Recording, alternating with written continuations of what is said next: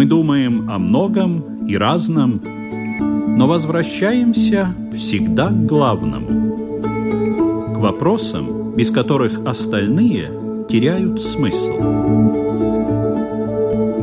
Беседы о главном на Латвийском радио 4.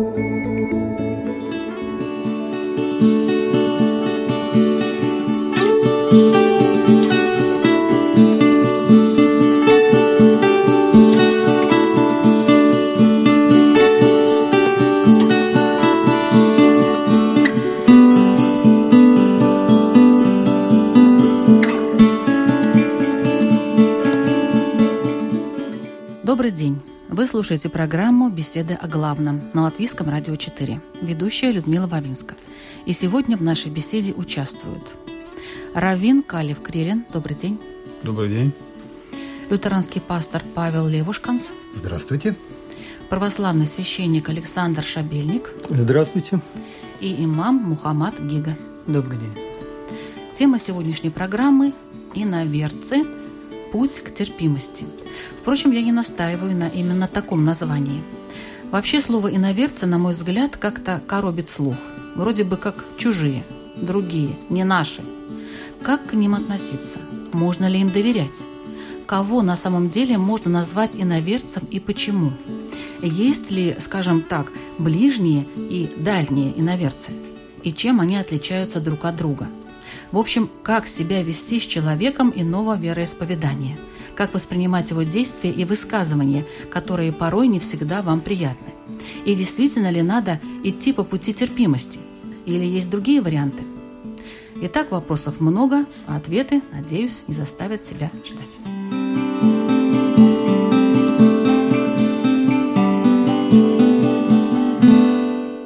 Как определяется отношение к иноверцам в разных религиях? Начнем мы, наверное, с Павла. Пожалуйста, лютеране. Для нас, как для христиан, большинства, наверное, христиан, западных христиан, уточню немножко, отношение к людям других взглядов, других исповеданий и других теологических концептов строится по принципу кругов. То есть самый маленький круг – это те, с кем мы полностью единомысленны во всех вопросах вероисповедания, практики и дисциплины. Это обычно наша церковь и наши братские церкви, с кем у нас есть полное общение, как говорится, кафедры алтаря. То есть мы можем проповедовать друг у друга и причащаться взаимно. Это кто? Это все консервативные лютеранские церкви, если мы говорим о Латвийской евангелической лютеранской церкви. Ну, большая часть лютеран мира, так скажем. Кроме совсем таких уже очень либеральных. Следующий круг это будет круг, с кем у нас есть некоторые разногласия, но они не являются критическими. С некоторыми можем даже совместно причащаться при определенных условиях, но также мы можем совместно молиться. Христианами совместно молиться. Нам это разрешается. Существует следующий круг уже, наверное, выходящий за рамки христианской религии. Это тот круг, с кем мы можем вести диалоги, мы можем общаться, мы можем изучать друг друга, делать дела милосердия или социальной активности. Здесь нам тоже ничто не мешает вместе бороться за права человека, за свободу вероисповедания или просто вместе подмести улицу. Это какие именно? Э, ну, это будут уже другие религии. Ну, я думаю, что большинство религий, э, во-первых, прежде всего монотеистические религии или аврамические так называемые, ну, также к ним можно отнести там буддистов, и тем более мы это можем делать с иудеями и с мусульманами. Ну а что касается в целом, то мне очень близка позиция епископа Стокгольма Кирстера Стенделя, который еще в 70-е годы выдвинул очень простой максимум. Он сказал так, во взаимоотношении с другими религиями, с иноверцами, можно придерживаться трех простых принципов. Ну, во-первых, смотреть, что говорят сами носители вероисповедания, а не их враги. Второе, не нужно сравнивать лучшее у нас с самым плохим у них. И третье, Всегда важно оставлять для себя место для так называемой святой зависти.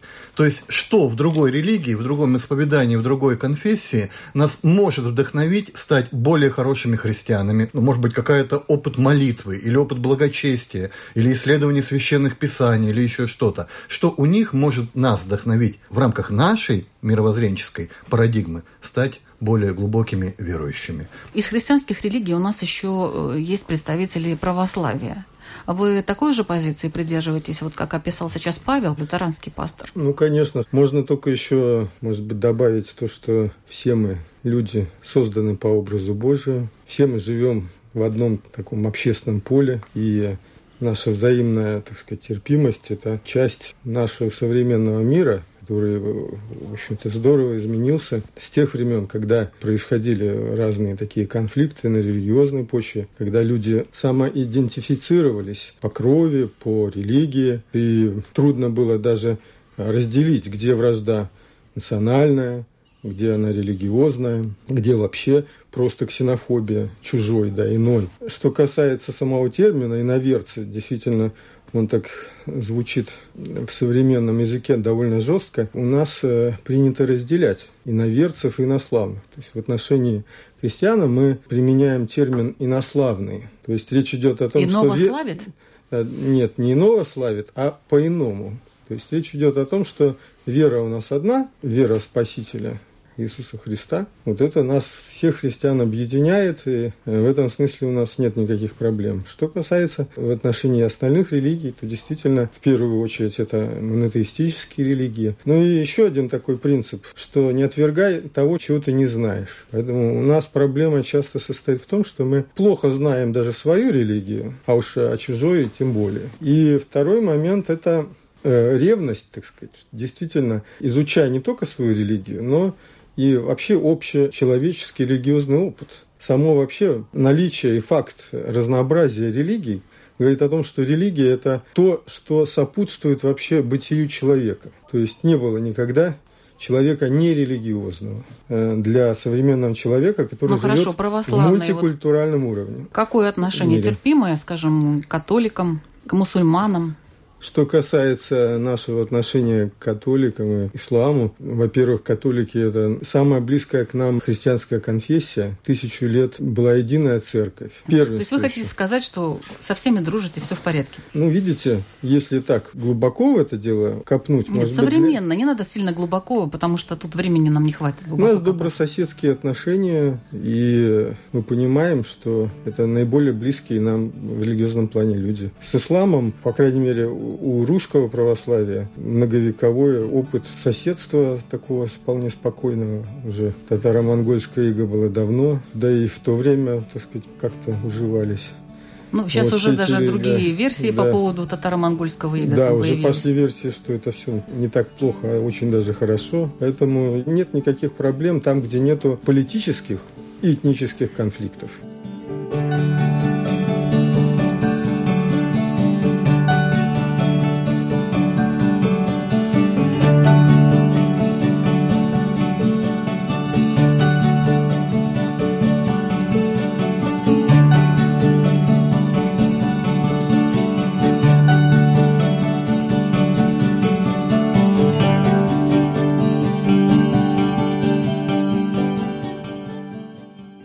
Плавно перешли к исламу. Пожалуйста, Ну, я, конечно, как мусульманин скажу о том, что мы представители разных культур и разных религий.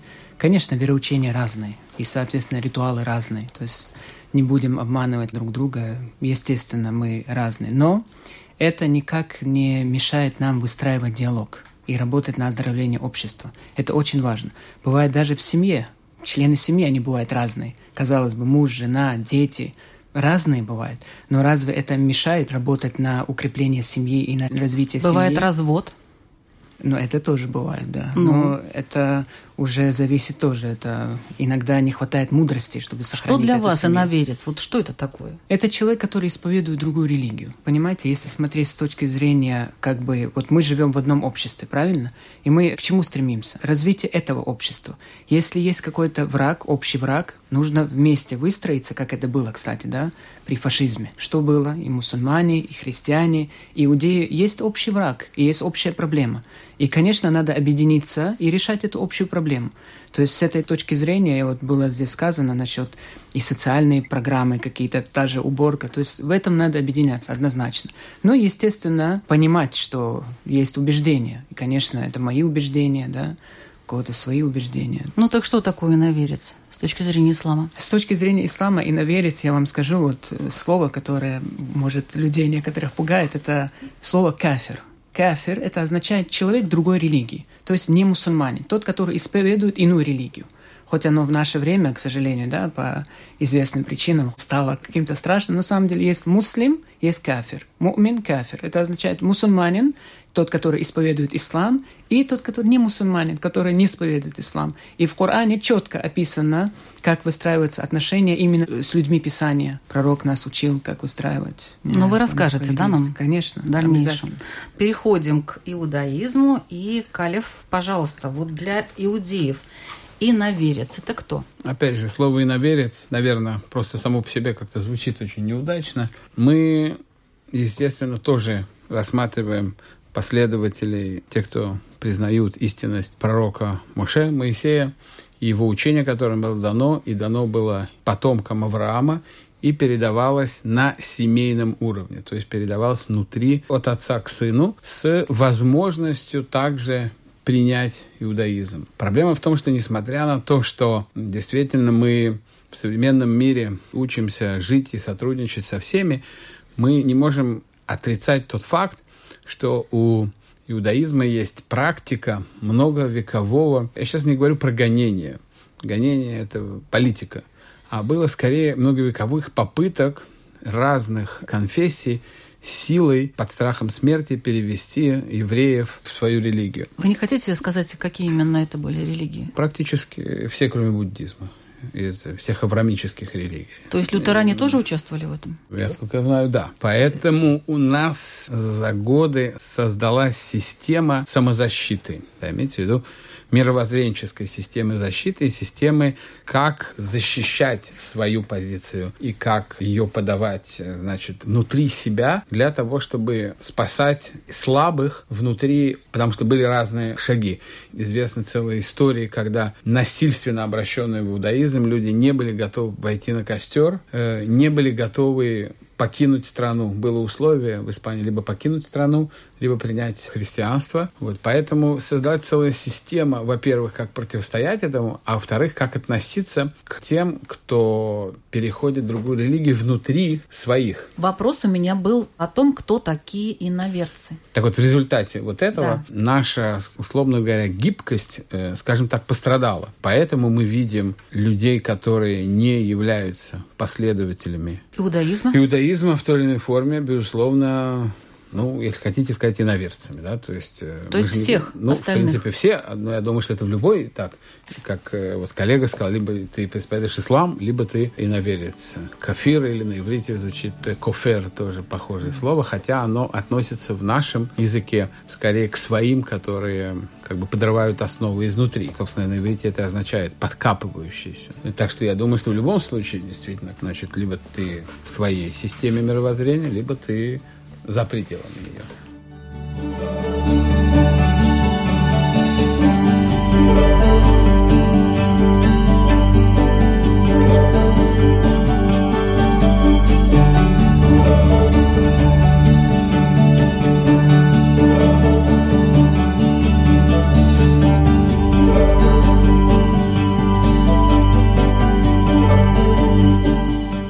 Хорошо, отношение к иноверцам, ну, Павел уже немножко начал об этом говорить, да, имеется в виду как бы позитивно, по возможности э, со всеми дружно жить. Изучать изучать, вести диалог, разговаривать, потому что мы живем в одной стране, бывает просто важно понять, как думает другой человек. Потому что очень часто наши отношения к другим строятся не на основе того, что является реальностью, а на наших предубеждений или каких-то того, чего мы где-то прочитали, кто-то нам что-то рассказал.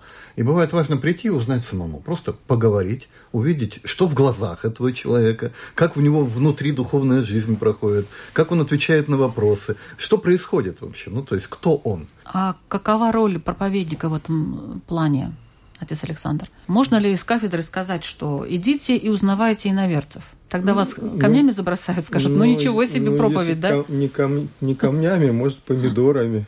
Я и говорю. Вы знаете. Православие как это делается? Ну, ведь действительно в каждой религии и в каждом сообществе есть, так сказать, спектр мнений. Одни люди обычно, может быть, не очень углубляющиеся какие-то там исследования, обычно настороженно относятся к иноверцам. При этом, я думаю, для христианина всегда существует эта максима, что не только ближнего надо любить, а вопрос, а кто ближний мой, да?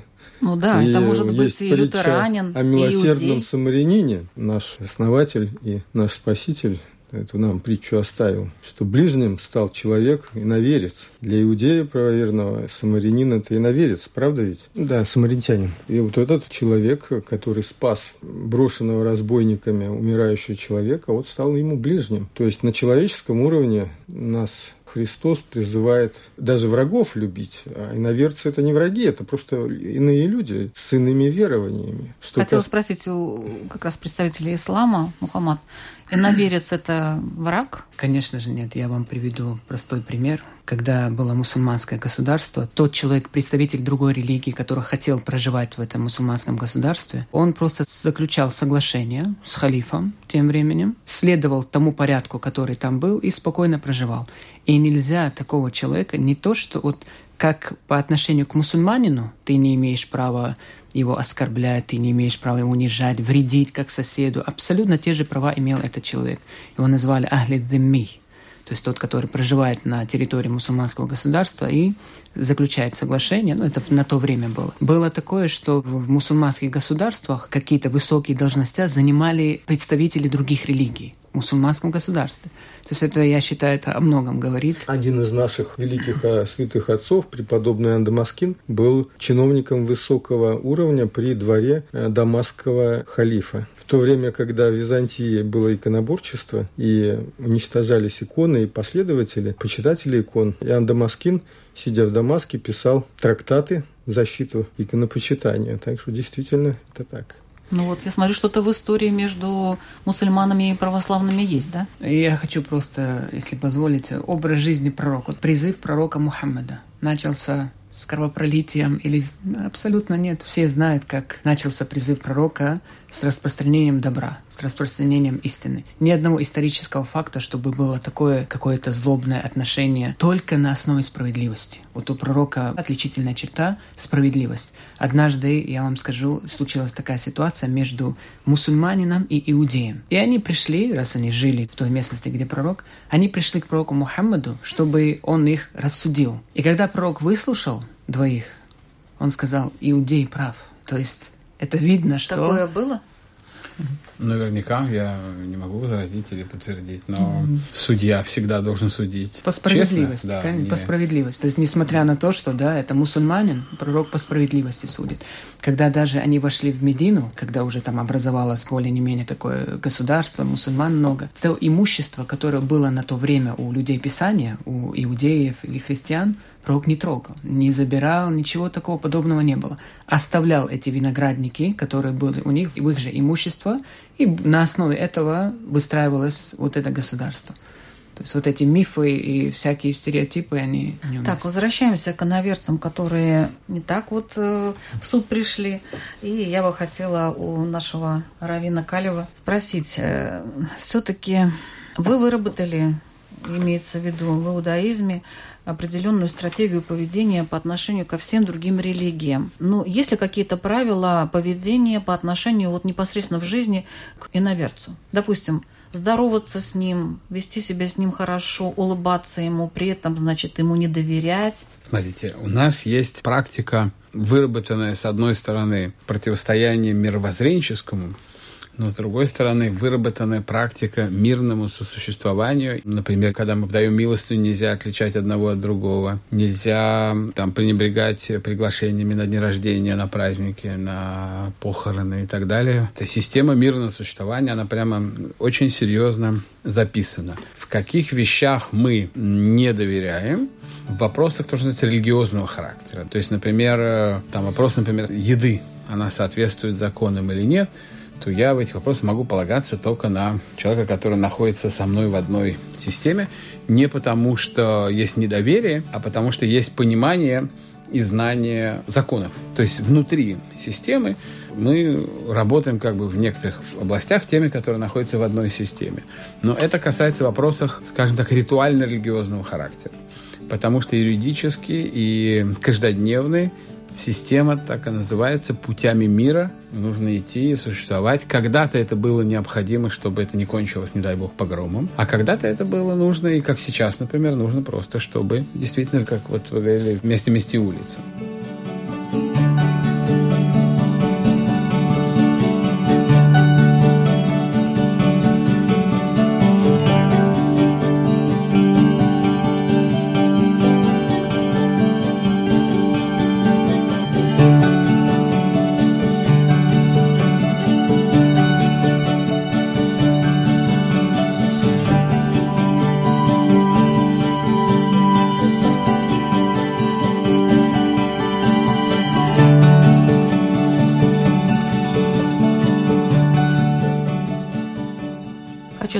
Спросить у нашего лютеранского пастора Павел, а вот что вас раздражает в иноверцах?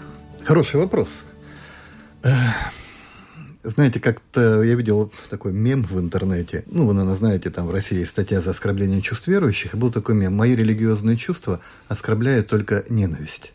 Ну вот, наверное, вот это так и есть. Меня раздражает тут внутренне, да, ну не то, что раздражает, коробит скорее. Это не раздражение, это коробит. То есть чувствую себя неуютно, неприятно, когда я сталкиваюсь с какой-то ненавистью, отторжением, непринятием, агрессивным каким-то, может быть, фундаментализмом в отношении вот нас или себя, да. Ну, это, я думаю, любой человек также будет реагировать. Вы сталкивались с таким по жизни? Вы знаете, иногда сталкиваемся даже внутри христианской среды. К сожалению, иногда споры между христианами, ну, не всегда проходят так дипломатично, как вот в этой студии прекрасный. Особенно если это споры в интернете где-то, знаете, когда ты не видишь человека, а видишь только какую-то картинку и набор букв, то очень легко вот этим набором букв оскорбить, бросить обидные слова друг друга. Там назвать, не знаю, еретиком, отступником, еще кем-то. К сожалению, такое случается даже во внутрихристианских диспутах, не говоря уже о диспутах межрелигиозных. Поэтому очень важно вот увидеть лично. Знаете, не так давно у меня было удивительное совершенно приключение. Пригласили в гости именно на экскурсию экскурсию религиоведческого характера э, местные мормоны. И было очень интересно, я никогда в жизни не был в этом месте, в доме собраний. И когда я вернулся, рассказал в приходе, люди говорят, а вот у нас рядышком есть вот исламский культурный центр, и мы ничего о нем не знаем. А в центре Риги есть синагога, мы тоже там никогда в жизни не были. А есть же еще другие христианские конфессии, и мы мало о них знаем. Мы хотим прийти, чтобы поговорить, просто чтобы нам рассказали, чтобы мы просто узнали о том, кто живет рядом с нами. Отец Александр, а вы хотели бы, чтобы к вам пришли на экскурсию? Ну, а к нам часто и приходят на экскурсию. Другие веры? Ну, в основном, большей частью христиане, ну, Просто у нас страна такая численно, у нас большая часть христиан. Но вы же не рассказываете о своей Рас... вере. Вы показываете, вот храм, вот у нас тут такие иконы, здесь такие, здесь мы молимся. Но это немножко не то, правда? Да, у нас в Писании сказано, что дай отчет своему упованию. Но именно ответь если тебя спрашивают. А если лезть со своими, так сказать, какими-то инвективами ко всем подряд, это будет профанация. Но с другой стороны, если люди приходят в храм на экскурсию, это как раз очень правильный метод ознакомления, в частности, вот с православным христианством. Но он не поверхностный такой, нет? Ну, это зависит... Я зашел красиво, да, все так Дело красиво, не просто в том, что красиво, а возникает много вопросов. Если человек как-то задумается, и если ему грамотно ответить, то можно адекватно ему, так сказать, сказать, во что мы верим, как у нас проходит э, наша религиозная жизнь. Все зависит от нас. А вот к вопросу об иноверии, вот я начал говорить о том, что есть у нас как бы спектр, когда люди наши, вот, христиане, боятся и наверия. И сейчас действительно даже часто такие вопросы возникают. Вот подходит пожилой человек и спрашивает, вот моя дочь решила выйти замуж за мусульманина в Англии. То есть сейчас люди сталкиваются. Что вы ему сказали на это? Что скажешь? Ведь это же решает же, это же женщина, которая выходит. Вы так э, обреченно, ну вот женщина решила. Нет, но дело в том, что если эта женщина будет действительно спрашивать, как ей, как православной христианки э, жить с мужем мусульманином, то есть на это ответы. А если это часто вот этот испуг кон- и, да, конфликт, и конфликт возникает тогда, когда человек, который очень поверхностно знает свою веру, не практикующий, так сказать, такой, можно сказать, христианин, он вдруг сталкивается с людьми, которые, может быть, более серьезно к этому относятся. Вот однажды я отпевал человека, и женщина спрашивает, мой сын женился на девушке из иудейской семьи и перешел в иудаизм. Это ведь плохо? Ну, что ответишь на такой вопрос? Если бы этот юноша, так сказать, был убежденным христианином, то он вдруг перешел в иудаизм по, допустим, материальной какой-то мотивации. То есть это было бы плохо. Вот. А если он был формальным христианином только по факту крещения, конечно, что тут скажешь? Если только там не та же ситуация, формальные иудеи живут с формальными христианами, и, и вот у них там происходят какие-то между ними вот сложности. формальные мусульмане бывают? Вы знаете, ислам принять – это иметь правильные убеждения и повторить слова. Если у него в убеждении это не искренне он делает, то Бог всевидящий, Бог знает, и, соответственно, он не приходит в ислам. Я просто хотел, э, если позволите, вот тот, который приходит в нашу мечеть, допустим, или в молельные дома, вот у мусульман есть такая вот то, что не отобрать. Сразу хочется рассказать о своей религии. Вот я так заметил, даже этнические мусульмане, или которые уже давно в исламе, или даже новообращенные, все время вот он стремится почему-то рассказать об исламе. Другое дело, как он, по какой форме он это делает. Иной раз некоторые не умеют так донести, бывает иногда какие-то...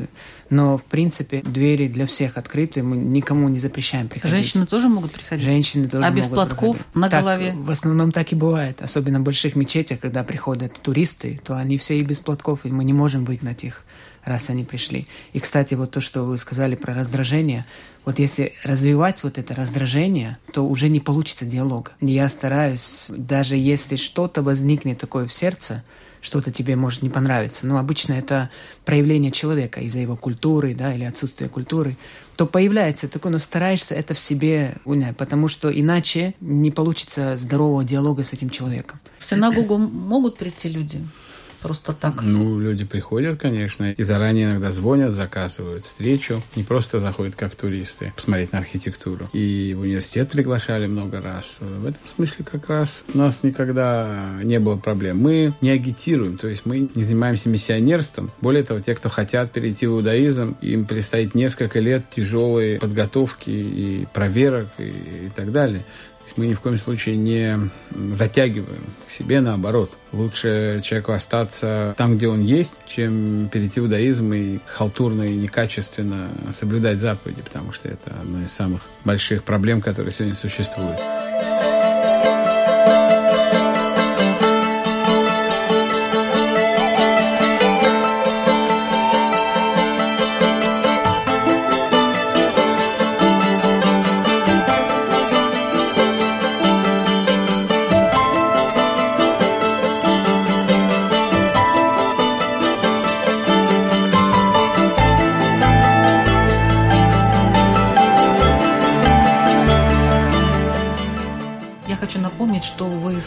Программу «Иноверцы. Путь к терпимости» в беседах о главном. И сегодня в наших беседах участвует православный священник Александр Шабельник, лютеранский пастор Павел Левушканс, имам Мухаммад Гига и раввин Калев Крилин.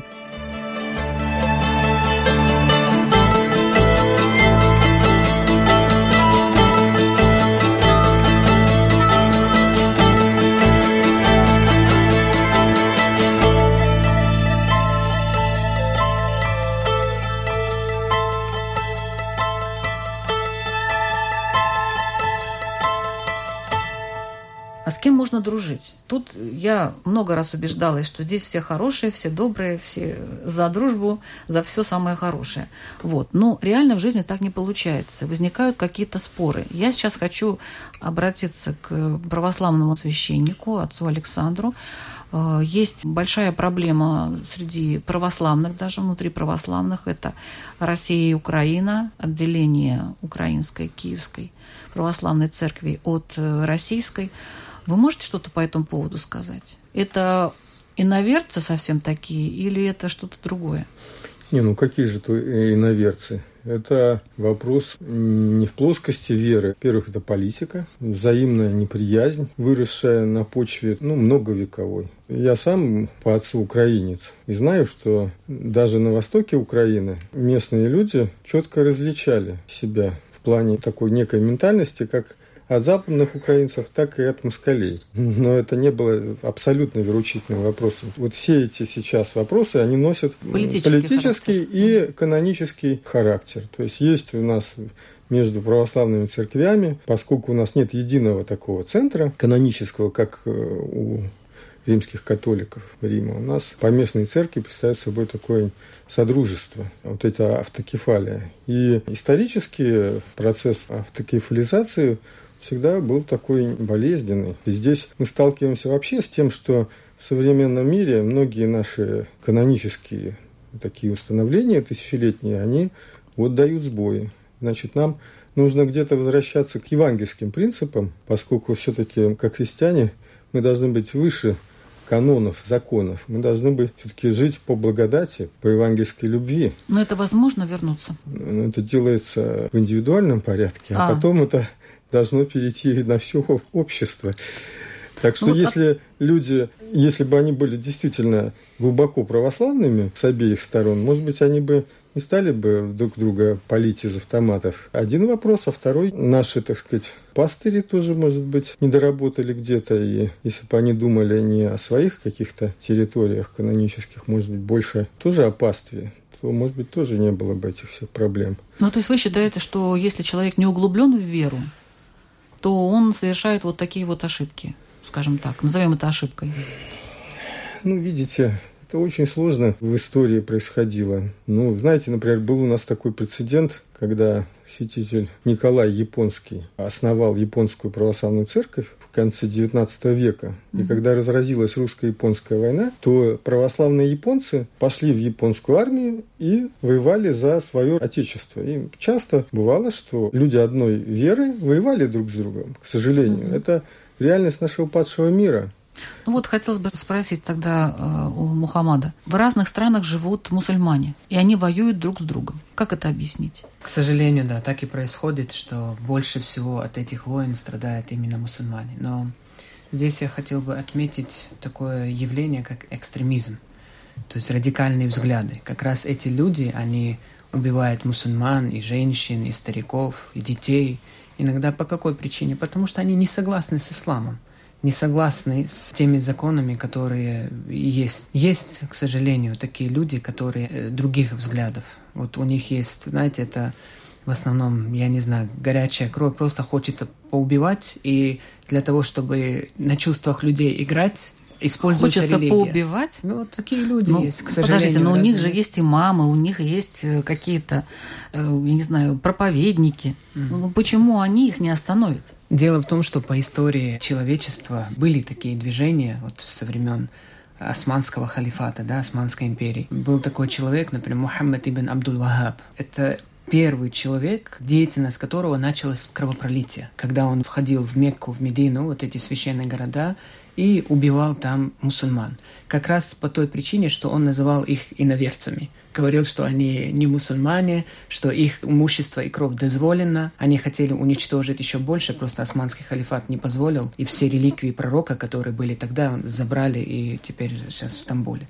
Есть до сих пор и в наше время те люди, которые следуют вот этому человеку с его взглядами, с его радикальными взглядами. Кавказ которые это... смотрят на мусульман и говорят, нет, это не мусульмане. Это, да, из-за убеждений. Потому что так какие он... там убеждения? Мусульманин или не мусульманин? Да, Кажется, например, я вам просто скажу, приведу пример. Например, эти люди, последователи этого человека, считают, что если сказать «О мой Бог, ради Святой Марии», ради пророка Иисуса, ради пророка Мухаммеда, ради пророка Моисея, даруй мне то-то, то-то. Они говорят, из-за того, что ты обращаешься к Богу посредником через кого-то, это является язычеством. Кавказ пострадал уже от этого. Сейчас страдают другие страны. Именно вот от этого явления, именно от ваххабизма.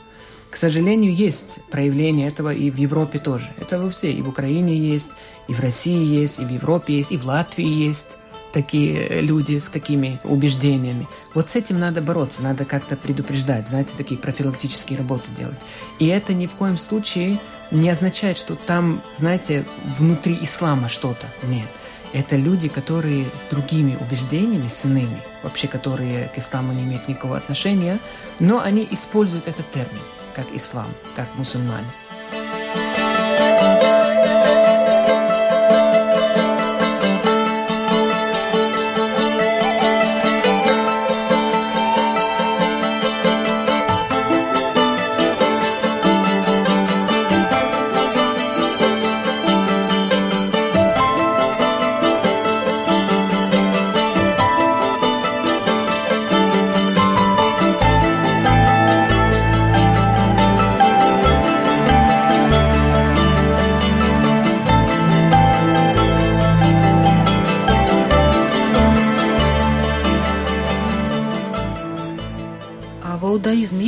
Какие-то инструменты, методы борьбы с экстремизмом? Ведь я знаю, что в иудаизме тоже есть э, такие течения экстремистские. Экстремизм в плане сейчас, сегодня, то, что называют экстремизмом, есть две. Один, он связан с политической сложением в Израиле, когда экстремизм скорее вот политического характера, то есть вызван противостоянием, которое, в общем, не имеет отношения к религии, но втянуты в него все.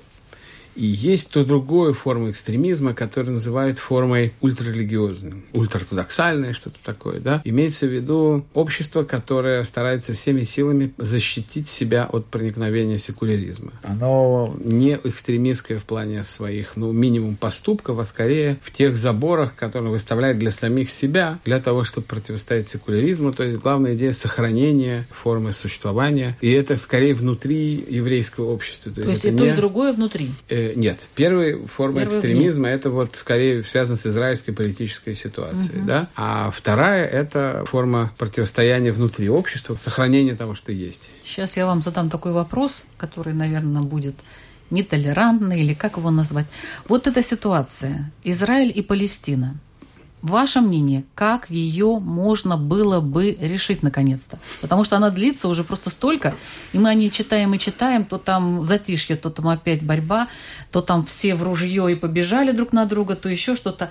Как можно эту ситуацию... Вот ваше, вы умный человек, вот Калев Крель, пожалуйста, ваше мнение. Я не, не говорю, что вы там за всех израильтян говорили. Вот ваше мнение. Кто-то сказал красивую фразу, по-моему, даже чуть ли не Папа Римский что есть два варианта. Реальный, что произойдет чудо, и невозможно, что они наконец договорятся. Эм, но на самом деле, я так понимаю, что договорятся, как бы о чем идет разговор, банальная ситуация о разделе земли. На мой взгляд, все религиозные аргументы, которые сюда были привлечены, они внешние я не могу отвечать за ислам, но... Сейчас ислам сам за себя да, ответит. но мне кажется, с нашей стороны, с еврейской стороны, аргументы, они в целом внешние, потому что святость земли Израиля, святая война за захват земли Израиля, это все написано в Талмуде, одноразовые войны, которые велись один раз, как заповедь, когда после 40-летнего скитания по пустыне зашли в Святую Землю. Они одноразовые, и все. То есть вот эти вот аргументы, они одноразовые, их невозможно сейчас применять. И те, кто их применяет, в основном занимаются спекуляциями. Поэтому все реальные аргументы сводятся к банальной э, системе самозащиты. То есть тогда, когда мы можем применять э, силу и так далее, только когда вопрос самозащиты. Вот эти вот э, в свое время секулярные создатели государства Израиль, апеллируя к Библии, очень часто забывали сказать, что они со своей стороны никогда даже не заходили в синагогу. Поэтому иудаизм как-то очень э, аккуратно относится к попытке спекулировать и приводить иудаизм как попытка просто э, вмешать в конфликт, тогда? который mm. является чисто э, конфликтом по разделу территории. Хотя моя первая деятельность основная была связана как раз с политикой еще до религии. Я так очень этим интересовался, яро, и работы писал. Это мне нравилось. Но после того, как я стал религиозным деятелем, я стал немного по-другому на это все смотреть. И тем более такой острый вопрос достаточно. Нас учили, что мы проходим испытания. Поэтому лично мое мнение, что в ближайшее время вряд ли это разрешится, этот конфликт. Да?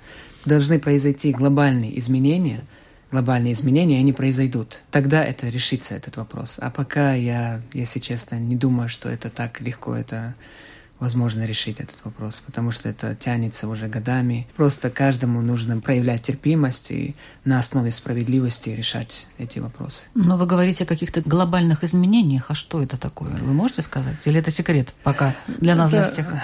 Пророк нам говорил, есть признаки конца света. Есть Боже. малые признаки, большие признаки, да, это уже такая отдельная тема.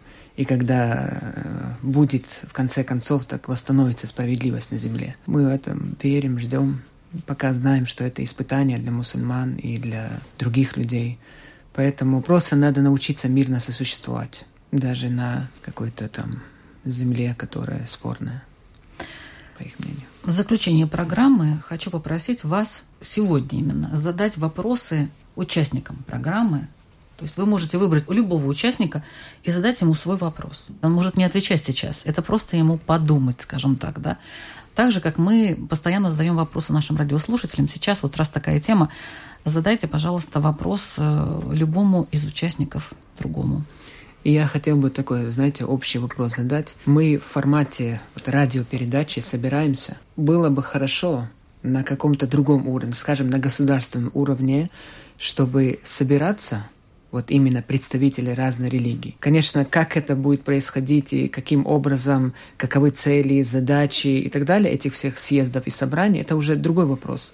Но сам я считаю, это Латвия очень маленькая. И есть представители разных культур, разных религий. Хорошо было бы нам познакомиться, быть ближе и вот э, развивать диалог друг с другом. Я так считаю. Но это пожелание, это не вопрос. Не вопрос, если надо, вот, нужно ли, вот как они считают, вот, надо ли нам вот именно объединиться. Объединиться не означает что-то смешать какие-то наши убеждения, ритуалы и уже выполнять ритуалы друг друга, а именно для развития латвийского общества, чтобы предупреждать от крайности, от того же экстремизма какие-то социальные программы, возможно, совместные. Хорошо, пожалуйста, отец Александр, от православной церкви. Какой вопрос и кому? Я вот от себя лично могу спросить у наших братьев-христиан. У э, Павла, да, в данном Павла, случае. Да, когда сейчас э, моих детей заставляют читать биологию на, так сказать, непонятном ему языке, там, бедному ребенку, то я всегда думаю, что для христиан важно не делать другим того, чего бы ты не хотел, чтобы сделали себе. Вот э, вы бы хотели, чтобы ваших детей заставили учиться на, допустим, эстонском, например. И почему не слышно ни одного, так сказать, голоса в защиту, так сказать? Вы имеете в виду вот церкви? Как наши политические деятели, они же, наверное, ходят в лютеранские церкви, в костелы. Пастыри с ними никак на эту тему. Они, наверное, солидарны с ними в том, что надо так сказать, вот, вот такими методами терпимость создавать в нашем Павел? государстве. Мне, как у русскоязычного человека и отца русскоязычных детей, иногда тоже возникают некоторые вопросы подобного рода. Вот. Но, тем не менее, это все-таки политика, церковь не вмешивается активно в Они совершенно не религиозные. Давайте Но многие из них, да, многие политики, так же, как вот вы говорил, уважаемый Колев, что да, многие политики ни в синагогу, ни в церковь лютеранскую, ни в костел никуда не заходят, к сожалению. Павел, ваш вопрос. Понятно. А мой вопрос такой. Кому? Э, а ко всем. Просто подумайте, может быть, на этой неделе, и к, к слушателям уважаемым тоже. А что вот вас вдохновляет в другой религии, в другом исповедании, в другой конфессии? Что вы могли бы просто усилить у себя или вот взять для себя, да? Не в смысле ритуала или вероисповедания, а в поведении, в благочестии, в отношениях с Богом. Что вот вас вдохновляет в других? И Равин Калев Грелин. У меня такой сложный вопрос и к себе в первую очередь, и ко всем остальным. Вы призвали на Фейсбуке быть э, искренним. Да. И такой вот вопрос. С одной стороны, мы стараемся быть аккуратными и не обидеть другого и не дойти до каких-то тяжелых переговоров, скажем так. Но с другой стороны, мы же говорим о Всевышнем, о нашем восприятии Всевышнего как основы всего мироздания. И если я не согласен с кем-то в понимании Всевышнего, значит, я не согласен с кем-то, э, с вами, с своим оппонентом в восприятии всего мира, по большому счету. Это же не вопрос, какую еду я больше люблю или какой фильм я больше мне нравится. И вопрос призыва быть, опять же, это вопрос ко мне тоже, призыва быть терпимым, это же терпимым в том, что люди не в вопросах мироздания, они по-другому видят, по-другому действуют в вопросах существования всего мира, духовного существования всего мира. Как нам удается, или не кривим ли мы душой, что мы стараемся быть терпимыми, собственно, к подрыву основ духовного существования человечества? Вот такой вот вопрос, он и к себе тоже. Спасибо. Ну, у нас есть, э, я думаю, радиослушателям над чем задуматься. Э, много было интересных высказываний и вопросов, тем более. Да, не хотелось бы политику вмешивать, но мы живем в этом мире, и политика все равно занимается нами, хотим мы этого или не Но, хотим. Кстати, вот по поводу первого вопроса, который прозвучал от э, уважаемого имама, да, общение ведь может проходить на различных уровнях, диалог межрелигиозный. Я знаю, например, и в России, и в Украине существуют организации межрелигиозного диалога. Это не всегда государственный уровень. Это бывает уровень научный, это бывает уровень общественных организаций. И вот здесь как раз, может быть, это был бы более такой реальный шаг для того, чтобы научиться понимать друг друга, как раз на более низовом уровне, уровне общества, уровне научной среды, потому что государство, оно чаще всего достаточно поздно, оно более неповоротливо, чем общественная организация или гражданское общество. Ну, надеюсь, что вы нас не только слушали, но и слышали. В эфире была программа «Беседа о главном». Ведущая Людмила Вавинска. До следующей встречи.